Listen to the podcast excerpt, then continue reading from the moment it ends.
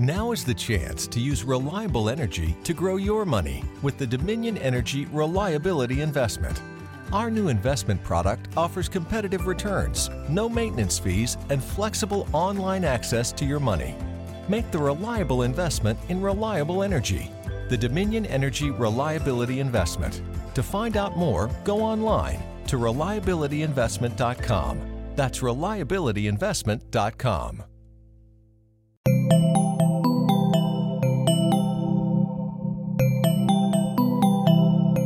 Bienvenidos a posta.fm, Radio del Futuro. A continuación, todo lo que siempre quiso saber sobre Batman y no se animó a preguntar en Alfred Pennyworth presenta. Hola, ¿qué tal? Muy buenas. Eh, mi nombre es Gustavo Casals Yo soy Luciano Banchero, y esto es Alfred Pennyworth Presenta. el podcast de Batman. Estamos más o menos por los años 90, ¿no? Gran década. Gran década. Década rara para el cómic porque había unas tendencias oscuras y violentas producto de lo que pasó en los 80. No solo eso, también es lo que se llama la era de la especulación. Eh, alguien descubrió que recurriendo a ciertos trucos a veces medio baratos, como hacer una tapa especial o una edición en bolsita, una cosa así. ¿Te acordás la tapa dorada, la tapa de platino? Exactamente. Las tapas dibujadas obviamente por un montón de artistas Y distintos. se podían vender muchas copias de las revistas y engañar a la gente diciéndole, pero esto además se va a revalorizar en el tiempo. Entonces un montón de oportunistas, gente que realmente por ahí ni leía cómics, se, volcó a comprar esto sin tener en cuenta la más básica ley de la economía, que es la de la oferta y la demanda. Es decir, si yo vendo 5 millones de algo, no hay escasez y ese producto nunca va a subir de precio. Es así de fácil. Pero bueno, esto eh, fue una de las tendencias de los 90, es decir, tenemos hiperviolencia, que recién la mencionamos. Otra es la especulación. Y la tercera tiene que ver con eh, todo lo que usted sabía cambia de un plumazo. Eh, que tiene que ver con, en general además, eh, reemplazar a héroes por otra persona. Eh, algo que por ahí ahora está pasando otra vez, pero creo que con otra idea. Pero 1992, el caso más emblemático creo de la historia, la muerte de Superman. La muerte de Superman. Pero en realidad esto es parte como de, un, de una cosa que ya estaba pasando, que empezó un poquitito post-crisis. ¿Se acuerdan que les hablamos de la crisis el otro día? Les hablamos de la muerte de Flash, de Barry Allen, y que Wally West pasó a ser Flash. Eh, esto funcionó bien y entonces en poco tiempo todos los personajes de DC y unos cuantos de Marvel también de repente eran otra persona. Eh, y además era para justificar que fueran otra persona, se construía como un evento alrededor que pasara algo trágico. Recién les decía, la muerte de Superman. La muerte de Superman no solo vendió muy bien, sino que además generó un interés en el personaje, en las historietas, que hacía muchos años que no sucedía. Es decir, tengan en cuenta que venimos de la película de Batman, como les contábamos la semana pasada, pero eso nunca se tradujo en ventas reales de más revistas. En cambio, lo de la muerte de Superman, que además estaba autocontenido en las revistas, de repente que eso saliera en la prensa mainstream hizo que se generara un, un- un interés adicional. Eventitis, lo vamos Eventitis, a llamar. exactamente. Y de hecho, la eventitis eh, es lo que va a marcar a Batman por el resto de la década. Pero bueno, la eventitis de Batman, si bien empieza de la peor manera eh, y con los fines menos nobles, Además, estamos hablando de eventos negativos en la vida de, los personajes. Tal vez hay notables excepciones como el casamiento de Superman más adelante en el tiempo, pero acá o se morían o les pasaban desgracias o pasaba terribles. algo terrible siempre, siempre. Pero además la eventitis tenía que ver con, ¿se acuerdan que ya les veníamos diciendo que el universo de revistas de Batman cada vez eran más revistas y además el evento transcurría en todas las revistas? ¿Qué teníamos? Batman, Detective Comics, Shadow Batman, of the Bat en Shadow- ese momento. Shadow of the Bat y Legends of the Dark Knight. Es Cuatro decir, había cuatro títulos de Batman. Pero además estaba Robin, eh, en algún momento salió la revista de Nightwing, en algún momento salió Birds of Prey, que era parte del mismo universo, estaba la revista de Catwoman, es decir, el universo eran no menos de ocho revistas al mismo tiempo. Yo me acuerdo de una de las primeras ediciones de, así como hablamos en un, en un podcast anterior, de la generación Perfil, las revistas editadas eh, por editorial Perfil, hubo como una generación vid, ediciones mexicanas eh, que llegaban a nuestro Sí. país a, yo recuerdo, 6 pesos el libro de 200 páginas, algo que hoy resulta un delirio increíble. Sí. Pero bueno, recuerdo que una de las primeras cosas que leí de Editorial Vid fue algo que se llamaba La Espada de Israel. Espada de Israel. Bueno, a ver, lo que tenían estos eventos también es que eh, la figura del editor en, DC era muy importante y en general se les daba bastante poder como para que crearan su propio universo y hicieran varias cosas. El editor de las revistas de Batman en esta época era un señor del cual ya les hablamos, Dennis O'Neill. Alguien que ya tenía más de 25 años de experiencia con el personaje y era eh, el coordinador de todas estas historias. Cuando después de la muerte de Superman se decidió hacer el mega evento similar, digamos, de Batman, Denny era el coordinador. Y lo que tiene Denny es que es un tipo que, más allá de que les guste lo que escribe o no, y estén de acuerdo o no con lo que editó en ese momento, era un tipo muy inteligente en cuanto a armado de conceptos. Entonces, si por ejemplo tenía que aparecer un personaje nuevo, ese personaje no aparecía de la nada, sino que se le creaba. ¿Se acuerdan lo que les dijimos el otro día del origen de- del, del tercer Robin, ¿no? Sí, de Tim. Drake. Se llamó a Mark Wolfman, se hizo un crossover con Titanes, se, se hizo una cosa integral para que el personaje tuviese más sentido. Entonces, Denny, que tenía idea de hacer una historia con Batman, presenta un personaje nuevo que justamente es el que aparece en esta historia, que se llama Espada de Azrael. Es un personaje que se llama Azrael. Y lo hizo además con una persona que es irónico, quien fue el que lo dibujaba, porque es una persona que está completamente, no solo no asociada con DC, sino que además está 100% asociada con Marvel, eh, que es el señor Joe Quesada. Joe Quesada. Gran dibujante. Un dibujante exquisito que en ese momento eh, lo único que había hecho era una, una serie que se llamaba The Rey para DC, que era buenísima, que de hecho era un, un título de perfil muy bajo, que tenía un dibujante demasiado bueno. Es decir, la pregunta era, ¿cómo este tipo que es tan grosso está dibujando esta revistita, que es una revistita menor, ¿no? Eh, lo que decíamos de, de- de Marvel es porque Quesada hace más de 10 años que es el editor en jefe de Marvel ahora. Bueno, un dibujante exquisito, hicieron esta serie exquisitamente dibujada, el guion por ahí no me parece tal cosa, no sé cuándo vos lo leíste en su momento, ¿qué te pareció? Eh, eh, primero es una excusa para introducir al personaje, obviamente. Eh, en su momento me, me atrajo más por las ilustraciones que por la historia en sí, que no me pareció que aportara nada. Bueno, el tema es que todo esto en realidad a lo que llevaba es a una historia que hoy se conoce en general como Nightfall. O la Eh, caída del murciélago para los que la leímos en castellano. Exactamente, obviamente esto era un juego de palabras entre Night eh, como caballero y Night, entonces Nightfall es el anochecer, ¿no? Donde básicamente lo que se hace es presentar a un personaje que en realidad ya estaba presentado también. Mismo mecanismo. Denny de nuevo. eh, en la revista, ¿se acuerdan que les contamos la revista Legends of the Dark Knight que contaba como historias fuera de continuidad? En esa, una de esas historias hay una que se llama Venom, donde se presenta una droga que se llama Venom, que de alguna manera le da como capacidades sobrehumanas a ciertos personajes, y entonces aparece este personaje que se llama Bane, que es un adicto a Venom, eh, y entonces como que todo esto se venía armando, se venía armando.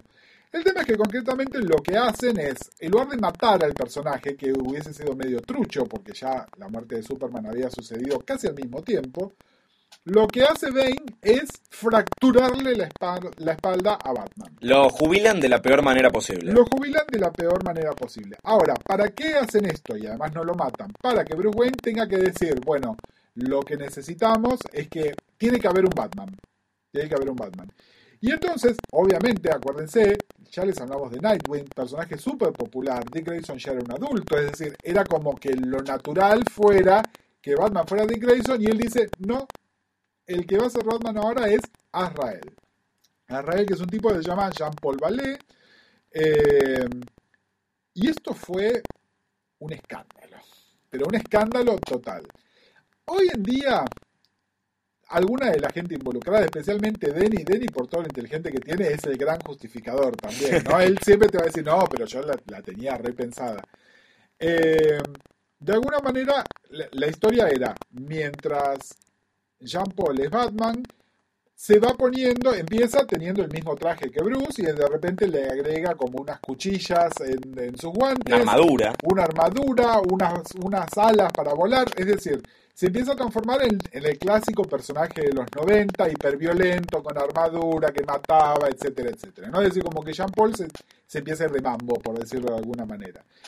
Hoy en día, la gente lo que dice es, era intencional. Era para que la gente se diera cuenta de que la metodología de Bruce es la metodología correcta y pidieran que el personaje volviera, etcétera, etcétera. Obviamente que la gente pedía que el personaje volviera, porque si hay un personaje que tiene que ser Bruce Wayne, es Batman. Punto.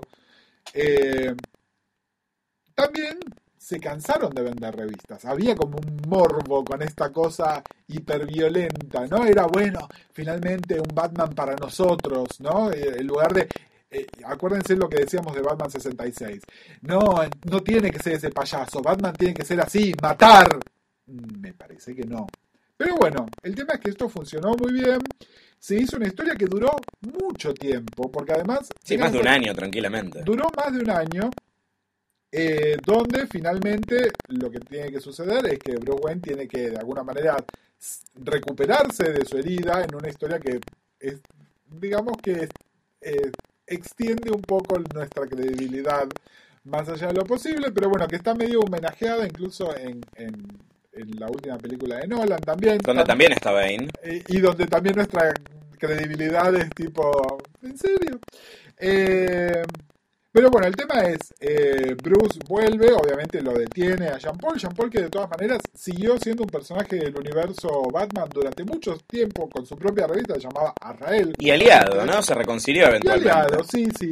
Este, nada, era, ¿se acuerdan que recién le dijimos los ocho títulos? Bueno, este era el título número nueve, que era Arrael. Al mismo tiempo me acuerdo que estaba pasando algo en DC que se llamó Hora Cero, Zero Hour, Sí. en la que metieron algunos cambios en la continuidad. En su momento te lo vendían como la nueva crisis y nada que ver. Nada que ver. Igual, como siempre les decimos, el universo Batman era el que se veía menos afectado por todo esto. Eh, concretamente, esta historia termina con que Bruce dice, bueno, yo volví para detenerlo a Jean Paul, pero tengo que igual de todas maneras como abrirme de todo este quilombo.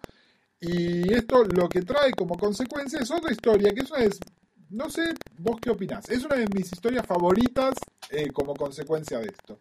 Tiene que ver con que me gusta mucho el personaje de Dick Grayson, tal como estaba caracterizado en los 90, tal como describía Chuck Dixon. Eh, Chuck Dixon es un guionista que muy asociado al, al universo Batman, pero no tanto el personaje de Batman en sí, sino los personajes que lo rodean. Eh, ya les hablamos de... Era el guionista de Robin, era el guionista de la primera, la primera etapa de la serie de Nightwing, y escribía también, inventó el concepto de los Birds of Prey. Birds of ¿se acuerdan que les dijimos en el Killing Joke? Bárbara Gordon, que era batichica, queda este, incapacitada después que le disparan en la espina dorsal, y se transforma en uno de los personajes por ahí uno de los personajes más interesantes del universo DC de los últimos veintipico de años, que es Oracle, que es como una especie de genia hacker que recaba información, mano derecha de Batman absoluta, totalmente involucrada en el universo de Batman, y que además con relaciones con Nightwing, con Robin, con un montón de otros personajes. Muy central, todas estas historias que le estamos diciendo, si tienen un hilo conductor, aparte de que suceden en Ciudad Gótica, es la presencia de Oracle.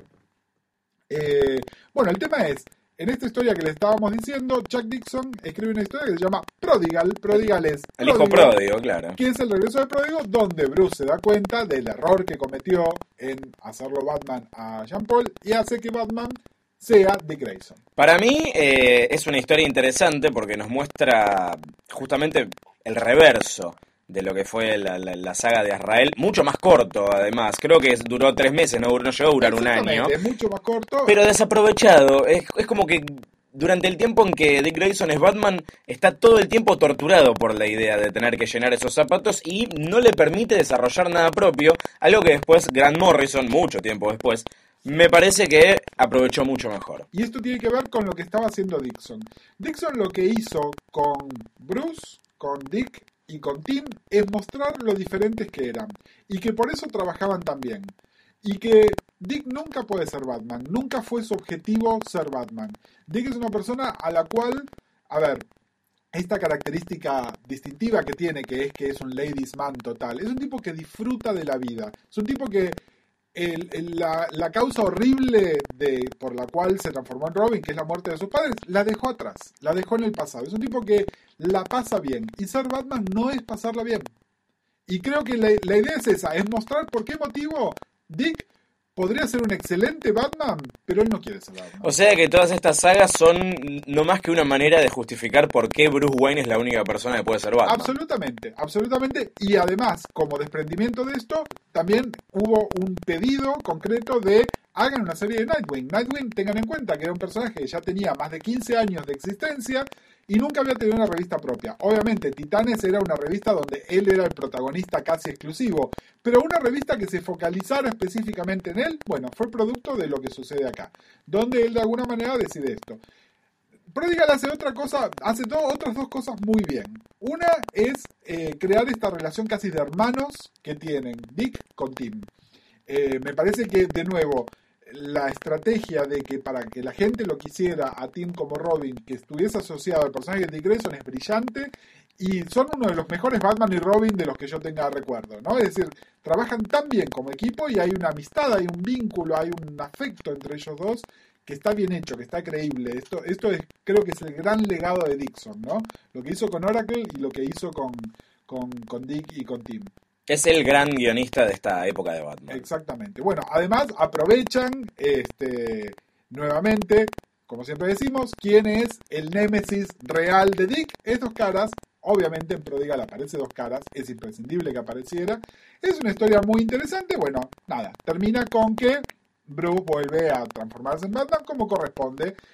Con un traje nuevo, estilo gárgola, diseñado por Kelly Jones, que es un gran dibujante de esa Gran época. dibujante, que en realidad este, ahí empiezan una serie de inconsistencias también. Era esta la nueva imagen de Batman, pero los productos del merchandising de Batman seguían teniendo el- la estética de Neil Adams de los años 70. Entonces era la idea era que no tenía los calzones por afuera y que era todo negro el traje. Esto duró nada, porque después, en, en- según en qué revista, en la serie animada aparecía distinto, en otra revista que por ahí no era dentro de la continuidad del Batman Universo también aparecía distinto. Las películas. En las películas era otra cosa distinta, es decir, había como una serie de inconsistencias y, y finalmente como que nunca terminó de prender. Pero bueno, sí, era como una especie de excusa. La eventitis continuó eh, de manera descontrolada, De porque manera si, si, si bien most- mostraron, esto, estas historias mostraban como momentos importantes en la vida de Batman, después empezaron a hacer eventos de cosas que tal vez no merecían la etiqueta de, eventos y que hoy están ampliamente olvidados. Ampliamente olvidados, hay dos concretamente, uno se llama Contagion y la otra se llama Legacy, son bastante malos. Eh, creo que en realidad, si se los recuerda por algo, si cumplieron las funciones, por lo astutos que fueron guionistas posteriores en tomar esos elementos para construir otra cosa. ¿Y qué es esto que construyeron? Bueno, primero hay una historia que se llama Cataclismo, Cataclysm, eh, donde Ciudad Gótica ya no, nunca terminamos de entender dónde está en el mapa, ¿no? Algunos dicen que es Chicago, otros dicen que está en New Jersey, en algún lugar. Eh, tengan en cuenta que los Estados Unidos DC tienen un problema muy grave, que es que tienen Ciudad Gótica y Metrópolis que no, no caben en el mapa.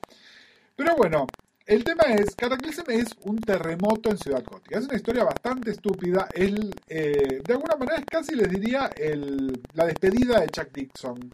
De todo esto, Dixon siguió muy asociado, como les decía, con Nightwing, con Robin y con, y con Versus Prey, con el universo de Batman, pero fue lo último que hizo para Batman específicamente. No estoy diciendo que se haya, lo hayan echado, simplemente que yo creo que él se cansó un poquitito.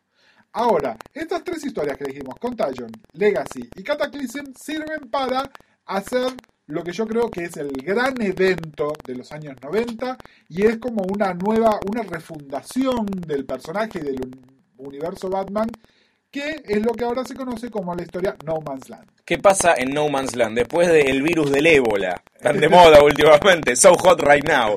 Después del terrible terremoto que destruye toda Gotham City, el gobierno de los Estados Unidos decide separar a la ciudad de Estados Unidos. Exactamente. Esto también está medio visto en las películas de Batman, este tema de que la isla es, eh, la ciudad es medio como una isla al estilo Manhattan, entonces si yo cierro los túneles y rompo los puentes, queda como a la buena de nadie. Obviamente tratan de hacer que la mayor cantidad de gente se vaya, pero ahí queda, y entre la gente que queda en la ciudad, obviamente está, bueno, primero no está, y después está Batman, está Barbara Gordon que es Oracle, hay personajes que entran y salen. Bueno, el evento No Man's Land eh, fue muy largo. Para que se den una idea, No Man's Land eh, incluía todas las revistas que transcurrieran en Ciudad Gótica. Montones, es decir, cuatro títulos de Batman, más Nightwing, Robin, Catwoman, Azrael, Versus Prey. Y la cuenta sigue, ¿no? Era. Eh, de hecho, está recopilada en cinco tomos recopilatorios, ¿no? Porque es una historia larguísima, pero es una historia muy interesante que además presenta a un guionista que justamente estábamos en, haciendo preproducción para este podcast, estábamos hablando con, con, Luciano, que nos parece uno de los grandes, grandes, grandes guionistas que ha tenido Batman, que es el señor Greg Rucka. Rucka escribía novelas de detectives. Mira vos. Y acá yo creo que esta es la fortaleza que tiene Rucka. Que Rucka no viene del cómic y entonces lo que trae es un punto de vista fresco, es un punto de vista distinto, algo innovativo. Em, lo que hizo Ruka por, por el personaje, yo creo que por años vamos a estar agradeciéndole distintas cosas, ¿no? Eh, como que renovó, renovó toda la franquicia, volvió a incorporar em, el, justamente lo, lo, lo, que más le gusta a, a, Ruka es esta cosa del policial, esta cosa de detective. Entonces, no solo recuperar los factores detectivescos del personaje de Batman, sino además volver con mucha fortaleza sobre Jim Gordon, sobre el departamento de policía de Ciudad Gótica, ¿no? Sobre todas esas cosas, sobre los temas, la trama política que hay detrás de No Man's Land, de por qué se toman esas decisiones. Eh, incorpora al personaje de The Huntress, que se acuerdan que les hablamos de Huntress como que era la hija de Batman y Catwoman en Tierra 2. Bueno, ahora hay otro personaje que se llama The Huntress que tiene el, mismo tipo físico, pero que en realidad tiene otro origen separado. No es pariente de Batman. No, pero incorpora a The Huntress. De hecho, The Huntress durante, y esto es un spoiler, y lo siento, pero es una historia que se publicó hace 20 años, así que tough. Eh, de alguna manera, el, el The Huntress lo que siempre me muestra es que está buscando la aprobación de Batman. Y entonces, para buscar la aprobación de Batman, se transforma en una especie de nueva Batichica. Acuérdense que desde que a, Bárbara le habían, le habían disparado, no había visto ha habido una Batgirl en Ciudad Gótica. Entonces, The Huntress primero toma esta personalidad. Finalmente, con el mismo traje, aparece otra nueva Batgirl, otro título más para ahí que es Cassandra Kane, que es un personaje del que vamos a hablar por ahí en, otro momento cuando hablemos de la Bat Family, pero que fue como una vuelta de tuerca interesante. Eh, a mí me gusta mucho No Man's Land como historia y me parece que además es interesante lo que hizo por el universo de Batman y las consecuencias que trajo posteriormente. Es decir, me parece que, eh, de nuevo, es esta cosa de, traer aires nuevos. Hay también este, involucrados en esta historia está Devin Grayson. Devin Grayson es una guionista bastante polémica, mucha gente no le gusta, pero que está muy involucrada también con lo que hizo Ruka en esta época. Y Ruka además Luego empezó a trabajar mucho con otro guionista que se llama Ed Brubaker, del que vamos a hablar un poquitito por ahí más adelante, porque ya es más los años 2000 por ahí que, lo que estamos haciendo. No Man's Land es el gran evento de cierre del siglo, bueno, según quien lo mire, ¿no? Si termina en el 99 o en el 2000, no importa, no hace a esto, pero con el fin de, de año del 99, al año siguiente se hizo un relanzamiento total de la línea Batman tras eh, tras No Man's Land, un año de Gotham City en ruinas. Exactamente. Viene el ex Luthor, pone la guita para la reconstrucción. Sí, era algo. A ver, hay, hay una tendencia a unir a Luthor al, a los mitos de Batman. Yo estoy en contra de ese concepto. Eh, nada, porque finalmente siempre terminan en que, nada, Bruce Wayne y Lex Luthor son iguales y uno usó su poder para el bien y el otro para el mal y me parece que justamente la gracia de Luthor está en que él, que es todo cerebro, se tiene que enfrentar a Superman, que es todo fortaleza física, ¿no? Eh, cuando, porque si no, finalmente siempre termina como apareado, con Batman apareado no en el sentido de que se acuestan juntos, ¿no? Sino que eh, como que son pares que, que de alguna manera hasta tienen un modus operandi, similar, por lo menos Bruce Wayne y Lex Luthor, ¿no? Es, esa historia la verdad me, parece que no, pero sí, eso luego vino un relanzamiento, que ese relanzamiento tiene que ver también con, eh, un cambio editorial importante en DC, del cual no vamos a hablar hoy, eh, que nos entristece mucho. Sí. Eh, paralelamente a esto, antes de irnos de la hermosa década del 90, no quiero dejar de mencionar la aparición de Batman en el que durante mucho tiempo fuera el título insignia de la editorial, que es la Justice League of America que inaugura Grant Morrison en el 96. Que en realidad se llama JLA. JLA. Yo tengo sentimientos muy encontrados, no tanto con la JLA en sí, sino con el uso de Batman que se da.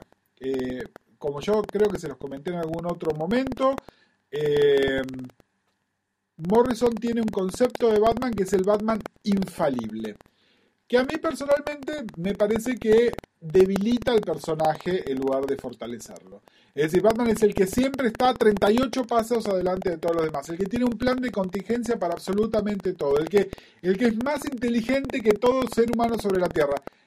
No, no. Eh, ¿Se acuerdan cuando hablamos de fantasía adolescente? Bueno, no hay nada que sea más fantasía masturbatoria adolescente que el Batman de Morrison en la JLA. Pero abrió una nueva época en la historia del, del, del, grupo en la que le dio mucho protagonismo a Batman. Recordemos, contamos, No, ya que le este no... todo el protagonismo. Exacto. Esto no es un podcast de la, de la Justice League, es una buena idea para, para otro momento. Pero eh, hasta ese momento la Justice League no estaba a la altura del, del mito, que es los grandes héroes de la, de la editorial. No, no estaba Batman, no estaba Superman, no estaba Wonder Woman, a veces aparecían intermitentemente, pero acá armaron el equipo con los grandes nombres, Aquaman, Martian Manhunter, Sí, bueno, pero esa, esa es una libertad que le dieron a Morrison. Le dijeron, acá tenés nuestros juguetes. sé lo que jugá". quieras. De todas maneras, insisto, me parece, yo, mi único problema con este concepto es el Batman infalible, que de hecho además eh, gustó tanto que ahora es el que aparece en todos lados. Cuando yo hablo de que en una serie aparece un personaje Batman, es porque aparece este personaje que sabe todo, que es invencible. Y la verdad, no. Hay una historia que se llama Torre de Babel, que, que en realidad es la primera historia post-Morrison, que es de Mark Waid, donde básicamente Batman es el villano de la historia. ¿No? Y entonces es, ¿en serio? No, no. Eh, a mí la verdad que estoy muy en contra. Sí quiero rescatar otra cosa de los años 90, que es que un guionista que me gusta muy poco hizo algo muy bueno. Ese señor se llama Jeff Loeb. Eh, Jeff Loeb, eh, vamos a hablar porque hizo otra cosa de Batman muy importante, de la que vamos a hablar en, en- en un par de semanas, y además ahora trabaja mucho en Marvel. Eh, Jeff Loeb para mí es un ladrón de gallinas, es un tipo sin ningún talento, pero que... eh, A veces se ilumina por alguna razón. Exactamente, sobre todo cuando trabaja con un artista en particular que se llama Tim Sale. Eh, cuando hay gente que saca lo mejor de otra gente. Bueno, Tim Sale saca lo mejor de Jeff Loeb. Hicieron una historia, una historia larga, complicada, que salió en 12, una miniserie de 12 números que se llama The Long Halloween. Eh, que transcurre, la, digamos, la premisa básica es, primero, es en los primeros años de Batman y Robin, es decir, en, en la continuidad mental que tenemos ahora es alrededor del año 3. En Batman, en, en Ciudad Gótica sigue estando la familia Falcone como una, una familia poderosa de la mafia. Sí, técnicamente vendría a ser todo lo que nos hubiera gustado que sea año 2 y no fue, porque al, al comienzo de Long Halloween todavía no hay un Robin que después lo incorpora en la secuela, Dark Victory, pero, pero sí, es al toque que Batman empieza a ser Batman. Exactamente. Eh, es una historia muy linda, con un arte exquisito, con una premisa interesante, que es que eh, hay una serie de crímenes que suceden siempre en un, en un holiday. Eh, hay un misterio que es un misterio real, que a uno lo atrapa. Es decir, eh, a veces lo que pasa con los cómics es que el misterio no es tal, ¿no? Como que siempre sabemos lo que pasa. Acá hay una historia de misterio que es real. Es súper entretenida. nada, no, no puedo dejar de recomendárselos, lo mismo que Dark Victory. Son dos historias, son prácticamente una secuela una de la otra, eh, escritas por Jeff Loeb, que de nuevo les digo, es un guionista que no me gusta, pero que acá hizo el mejor trabajo de su carrera, con un arte que es exquisito, es una historia totalmente autocontenida, es decir, al contrario, por ejemplo, para leer No Man's Land probablemente Sí. tengan que leer un montón de otras cosas. En cambio, ustedes pueden leer esta historia completa, disfrutarla, pero como pocas veces van a disfrutar una historia de Batman. Así como en los comienzos de este, de este podcast dijimos que año 1 es una de las mejores puertas de entrada del personaje. Generalmente lo que uno hace es leer año 1 de Frank Miller e inmediatamente irse a The Dark Knight Returns, que es algo que está bien, reconocimos sus méritos, pero no es lo primero que le recomendaríamos a alguien que quiere saber qué es Batman. Exactamente. Además, eh, estrictamente hablando, sería como leer los bookends, ¿no? Sería como leer el principio y el final. En cambio, está bueno leer esto, que de nuevo es una historia autocontenida que tiene eh, tiene un, tono que remite a algo de año 1 también, ¿no? Por el, setting mafioso, porque todavía no hay tanto supervillano. Nada, es una muy linda historia que me gusta mucho y que me parece que es, de nuevo, nos gusta recomendarles cosas. Bueno, les recomendamos que lean The Long Halloween y les recomendamos que lean Dark Victory como historias autocontenidas de Batman que están muy buenas. Recién les hablamos de, de No Man's Land eh, una, una, cosa que medio que se impuso en los años 90 también es hacer una novelización de cosas que pasaban en los cómics. De hecho, salió una de la muerte de Superman, que es un bruto libraco porque es una historia muy larga, y salió también una novelización de No Man's Land, que obviamente recorta algunos personajes accesorios, como que se focaliza más en lo que pasa concretamente en Ciudad Gótica con tres o cuatro personajes, eh, pero que está escrita por Greg Rucka. ¿Qué les decíamos? Ruka viene de escribir libros, es decir, no es que un guionista de cómics se puso a escribir libros. No, Ruka es un tipo que venía del palo, un tipo que sabe escribir prosa, está tan bien escrita, es tan entretenida. Eh, para, para mí es ideal para recomendársela a alguien que le gusta Batman y no le gustan las historietas, ¿qué pasa? Es gente que por ahí lo conoció por las películas o por la serie animada y no, no tiene la disciplina de sentarse a leer una historieta, lean No Man's Land. Lamentablemente, miren, estábamos investigando con Luciano, no está disponible como ebook y nunca se tradujo al español. Pero si leen en inglés y consiguen el paperback que encima sale dos mangos, es una novela súper entretenida, súper bien escrita. Eh, resume No Man's Land de una manera muy interesante. A mí me gusta el ejercicio de leer las dos cosas, ¿no? Pero que se puede leer sin saber absolutamente nada y se entiende de punta a punta. Otro material muy recomendable de Batman. Una incorporación muy importante al universo Batman en los cómics que se produce en No Man's Land es la aparición de Harley Quinn, que no es un personaje original de los cómics, sino que nació en otro medio, en el medio televisivo, específicamente en la serie animada de Batman, tema que trataremos en la próxima semana. Busca Sals, muchas gracias. Luciano Banchero, gracias a vos, nos estamos escuchando.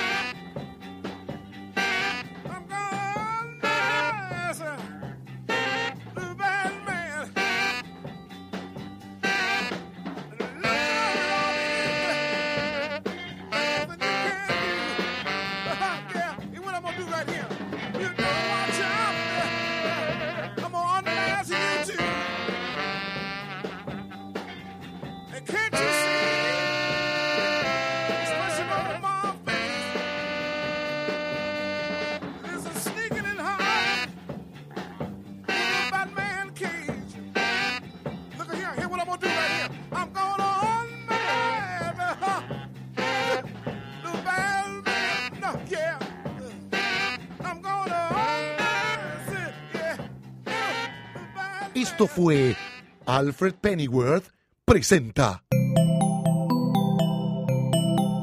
Sigan pegados a posta.fm, radio para escuchar como quieran y donde quieran. Posta.